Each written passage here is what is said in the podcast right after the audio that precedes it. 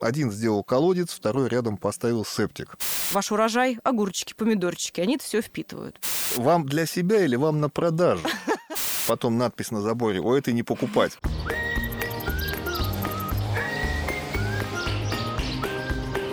Разговор через забор. Здравствуйте. Это разговор через забор, где мы обсуждаем темы, волнующие дачников в Подмосковье и не только.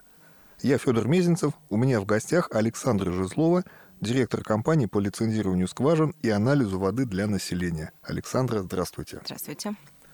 Александр, вода – это обязательная часть любого садового участка. Без воды жить невозможно, никакого огорода не будет. И если для приготовления пищи воду можно купить в магазине и привезти, то на огород уже не хватит. Угу. Это будет нереально.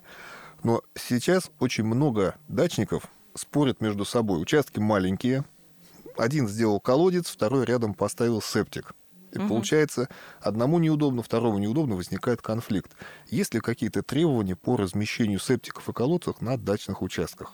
Да, такой достаточно проблематичный вопрос, потому что на самом деле в настоящее время это нигде не регламентируется никаким законом. То есть если юридических лиц мы еще можем обязать к размещению септиков и скважин в определенных местах, то с физическими лицами здесь гораздо труднее. А, таким образом, это остается на совести, собственно, самих владельцев колодцев, септиков, да, и действительно приводит вот к таким вот э, конфликтным вопросам. Поэтому я могу рассказать, как желательно это разместить, но обязать никто никого не может. Ну, давайте начнем с теории, а потом э, уточним, как это на практике. Угу. Ну, э, скважина или колодец, на самом деле, это существенная разница, если говорить про метраж. То есть колодцы обычно мы организовываем на первые водоносные горизонты, и они у нас обычно такие где-то метров 8, максимум 16. А скважины чаще делают глубже. Следовательно, колодцы зачастую это вода, э, которая относится к горизонту незащищенному от э, воздействия внешнего. Да? А это верховодка?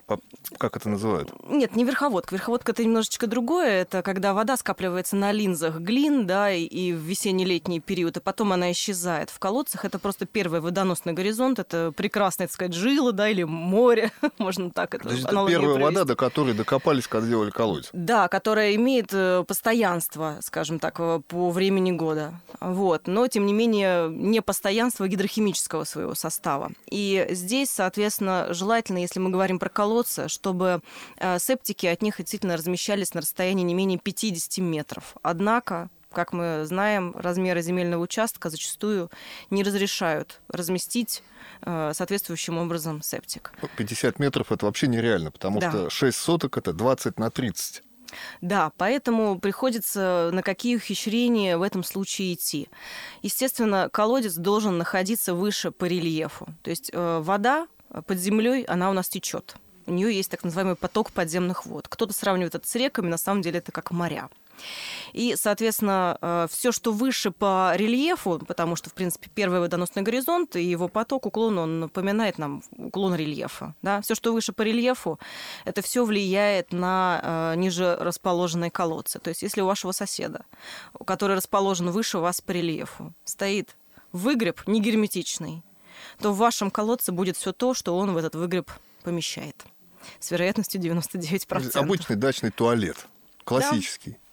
Да, поэтому здесь нужно, конечно, когда вы проектируете свой колодец, обращать обязательно внимание на то, э, что находится выше по рельефу от вас. И если там действительно благополучный сосед, который не понимает всей серьезности да, происходящего, не хочет принципиально ставить э, хороший герметичный септик, который будет действительно исключать возможность попадания загрязняющих веществ даже в первый водоносный горизонт, лучше сделать скважину поглубже где горизонт уже защищенный глинами, где уже, э, соответствие, соответственно, нет вот этого гидрохимического непостоянства, да, то есть более э, постоянный химсостав воды. И, соответственно, все, что там размещает этот сосед сверху, туда попадать уже не будет. То есть, если сосед такой есть, то от колодца лучше отказаться в пользу скважины. Все верно.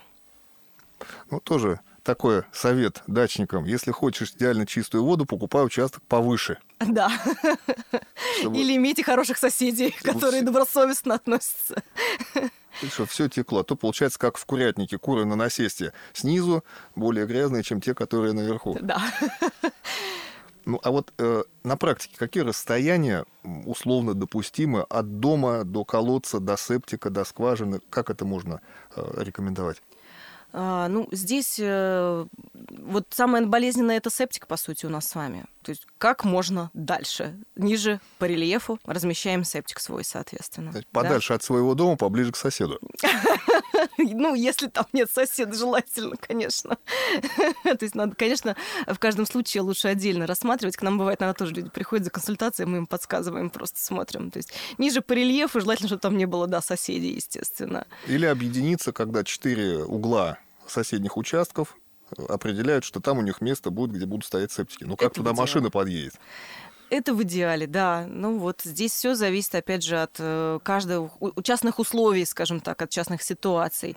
Ну а по отношению к дому, здесь, в принципе, дом, он не представляет из себя какой-либо опасности химической, да, или микробиологической, поэтому здесь уже э, размещение колодца стоит усматривать, исходя из экономических э, соображений. Ну, поближе, да, чтобы меньше тянуть трубопровод или там, то есть э, вопрос для чего вода. Если для полива, соответственно, размещать ну, просто с экономической точки зрения, где лучше.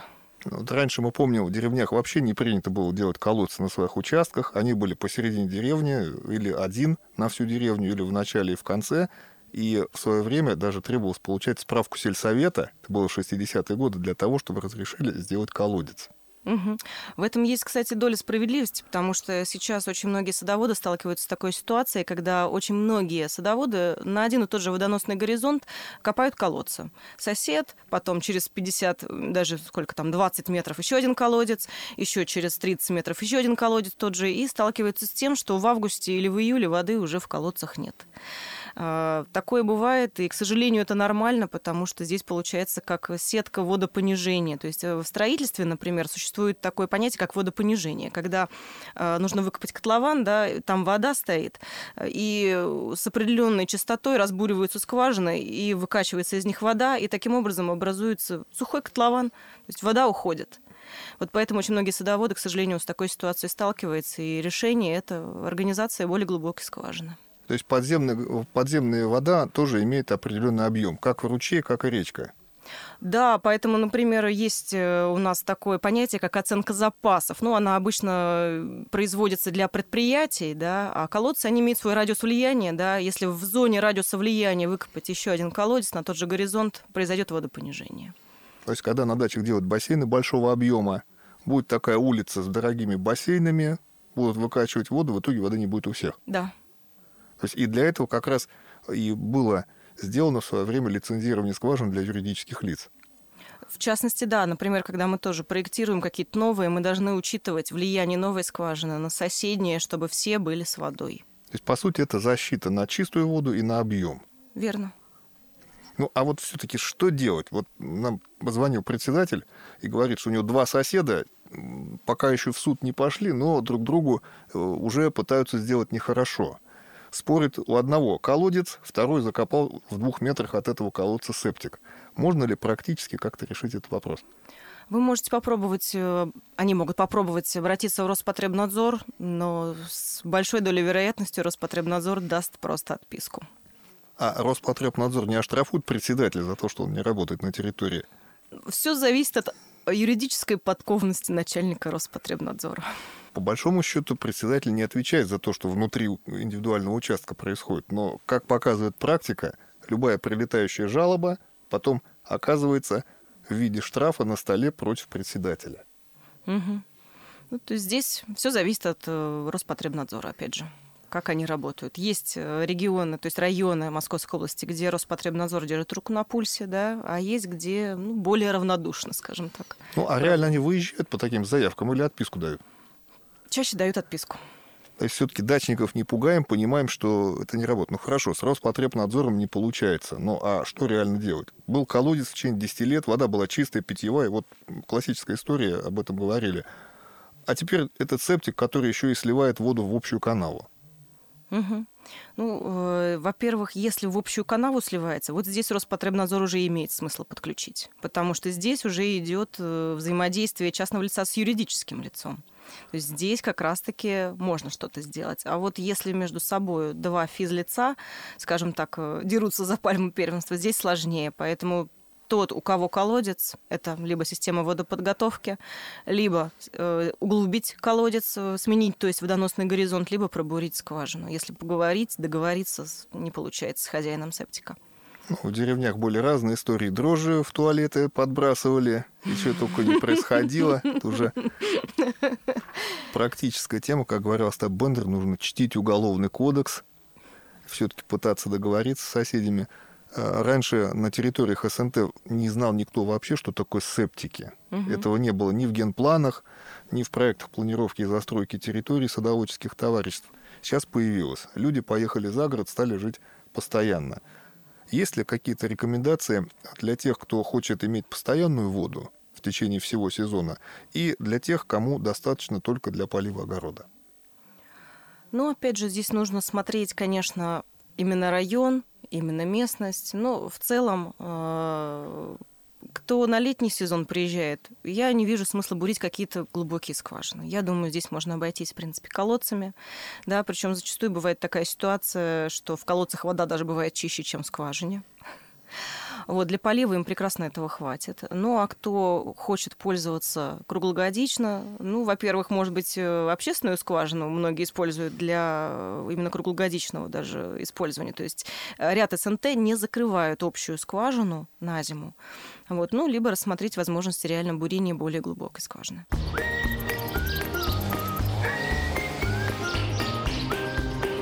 Разговор через забор. Напоминаем, это «Разговор через забор». С вами Федор Мезенцев и гость нашего сегодняшнего эфира Александра Жезлова, директор компании по лицензированию скважин и анализу воды для населения. Александр, у многих возникает вопрос, а, для чего нужно делать анализ воды? Ну, сделал я себе колодец, поливаю из него огород. Угу. Все у меня хорошо. Зачем? Угу. Да, я причем сталкивалась иногда с, таки, с таким мнением, когда человек говорит, вода прозрачная, ничем не пахнет, можно пить. Вот, то есть даже до такого. Ну, э, вопрос, да, для каких целей человек использует эту воду? Если используется вода для хозяйственно-бытовых нужд, то есть имеется контакт тела человека с водой, то, конечно, воду желательно проверить на соответствие э, качеству воды санпином, требованиям санпин. А, потому что кожный покров, да, он пусть и защищает наш с вами организм от э, проникновения в него э, внешних загрязняющих веществ, но не является стопроцентной оболочкой. То есть повышенное железо, повышенные нитраты, они также будут проникать сквозь кожный покров и наносить вред нашему здоровью. Мы можем не пить воду, мы просто ею мыться, но при этом у нас, например, от повышенного марганца вокруг э, ногтей очень часто бывают черные следы. Про влияние марганца на организм я даже не буду рассказывать, там вплоть до генных мутаций на самом деле. А, нитраты, нитриты и аммоний очень плохо еще и на сердечно-сосудистую э, систему влияет, просто моясь этой водой. Если вы ее используете для полива, соответственно, э, также ваши, э, ваш урожай, огурчики, помидорчики, они это все впитывают. Понятно, что частично из них нитраты уйдут, если, например, колодец у вас пробурен, да, бывает очень часто повышенное содержание нитратов в колодцах. Вот, этим поливают. И опять же, ваши огурцы, помидоры, они прекрасно будут расти, будут великолепные огромные тыквы. Я это наблюдала лично, когда поливали тыквы водой вот с повышенным содержанием нитратов. Но вот есть ли этот урожай, вот это большой вопрос. А это, наверное, как у тех бабушек, к которым приходишь на огород и просишь что-то продать, они говорят, вам для себя или вам на продажу? Мы такое наблюдали в Астрахани, когда подружились с одной бабулей, у нее была своя бахча, арбузы. Угу. Мы там помогли немножко по строительству дома, и потом попросили продать арбузов, чтобы уже привезти в Москву.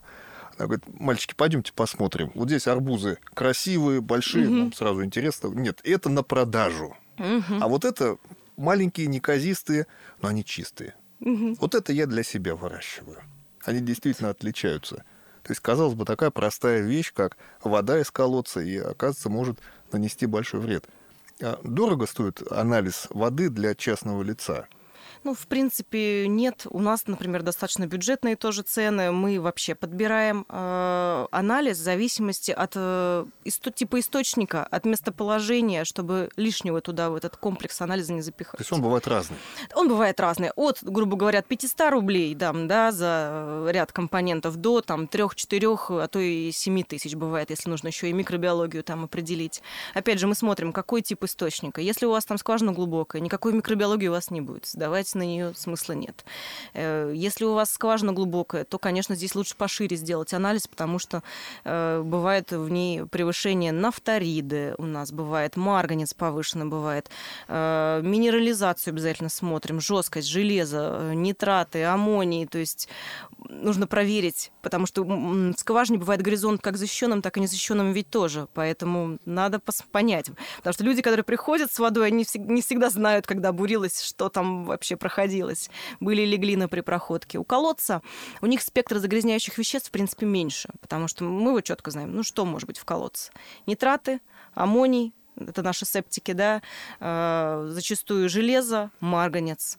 Еще также мы посмотрим обязательно минерализацию и жесткость. Вот это вот прям вот классика, которую для колодца стоит проверить. Вспоминаю Дмитрия Ивановича Менделеева с его таблицей периодической. Может получиться так, что там всего и много.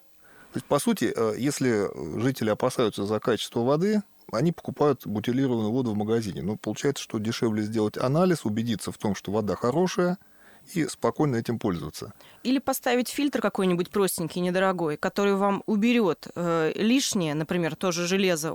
Есть масса фильтров, которые э, очищают воду при содержании железа до 1 миллиграмма на литр. И вы спокойно пользуетесь и даже пьете эту воду.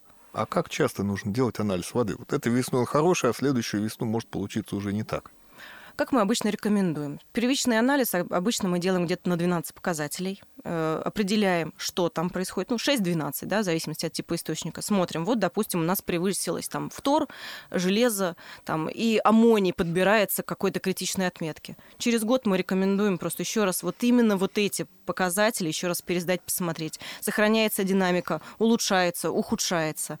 И, например, э, с железом все понятно, он там, оно стабильно, да, то есть ставите очистку. А с аммонием, с аммонием еще смотрим. То есть есть смысл, нет смысла на нее ставить, потому что бывает э, из одного элемента приходится значительно более дорогую очистку покупать. То есть поэтому не принимаем решение скоропалительно, наблюдаем. Но ведь по большому счету и соседи могут определиться, что они делают анализ нескольких колодцев одновременно, и потом понимать, что, например, содержание железа это более-менее постоянная э, составляющая, и она не будет меняться из года в год. А вот э, стоки с очистных сооружений, септиков, компостных ям, это может быть сегодня ноль, а завтра много. Да, у нас была такая удивительная история. Одно СНТ к нам обратилось. Они решили сделать э, анализ воды из своих колодцев, или там неглубокие скважины у них были. И прям как у нас сеточка получилась по садоводческому товариществу, мы обнаружили источник, дом-источник, который пользовался удобрениями и портил всем нитратами э, воду. Поэтому можно даже вот такие интересные вещи выяснять. То есть вот она, вот она, бабушка, которая стоит на обочине дороги, да. торгует огурчиками, помидорчиками. Да, то есть мы вот с вероятностью 99% определили, где же у нас портится наш водоносный горизонт. И потом надпись на заборе «О, это не покупать». Да еще один способ, который используют председатели и дачники, немножко побогаче, делают глубокую скважину, по сути, артезианскую скважину на собственном участке. Насколько это законно?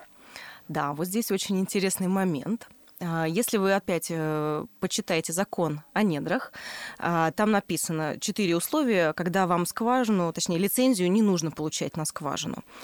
И когда, то есть, э, когда нужно, получается, 4, да, этих же. То есть, э, если у вас скважина оборудована на водоносный горизонт, который используется для централизованного водоснабжения в данной местности, ну, то есть, э, скважина артезианская у нас всегда, вода с артезианских горизонтов используется для централизованного водоснабжения. То есть, если вы организовываете скважину на артезианский бассейн, то есть на известняки бурите, вы обязаны в соответствии с законом о недрах оформить лицензию. Если вы позвоните в Министерство экологии и скажете, здравствуйте, мы хотим лицензию, я частное лицо, я пробурил скважинный известняк, они вам скажут, ребят, извините, наш регламент не подразумевает получение вами лицензии. Я более скажу, э, ни один субъект Российской Федерации не имеет регламента, где частное лицо, пробурившее скважину на артезианку, могло бы оформить лицензию. Поэтому этот момент получается до конца не урегулированным. То есть, по-хорошему, если прям следовать закону, частное лицо не имеет права бурить скважину на артезианку. Ну, а с другой стороны, сколько на один участок может понадобиться воды?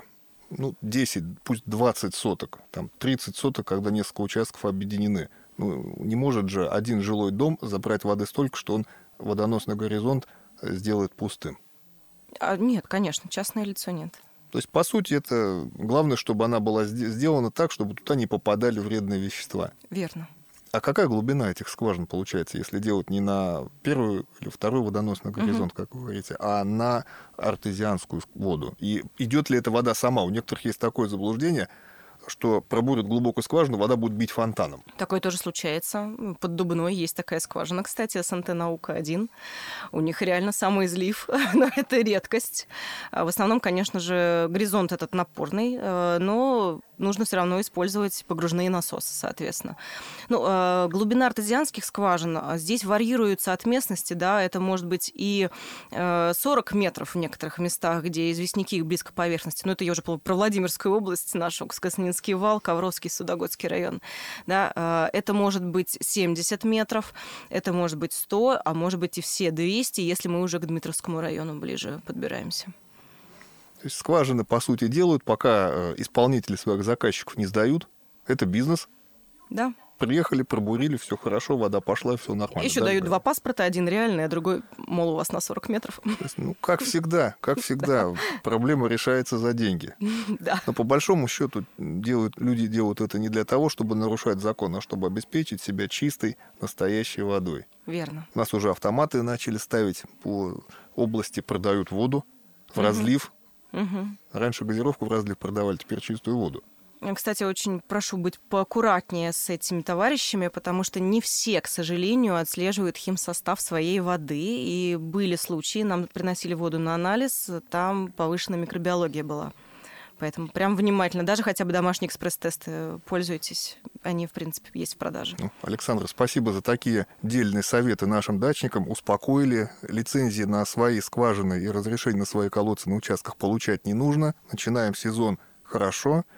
Это был разговор через забор. Свежие выпуски выходят по четвергам на всех подкаст-платформах. Подпишитесь, чтобы ничего не пропустить.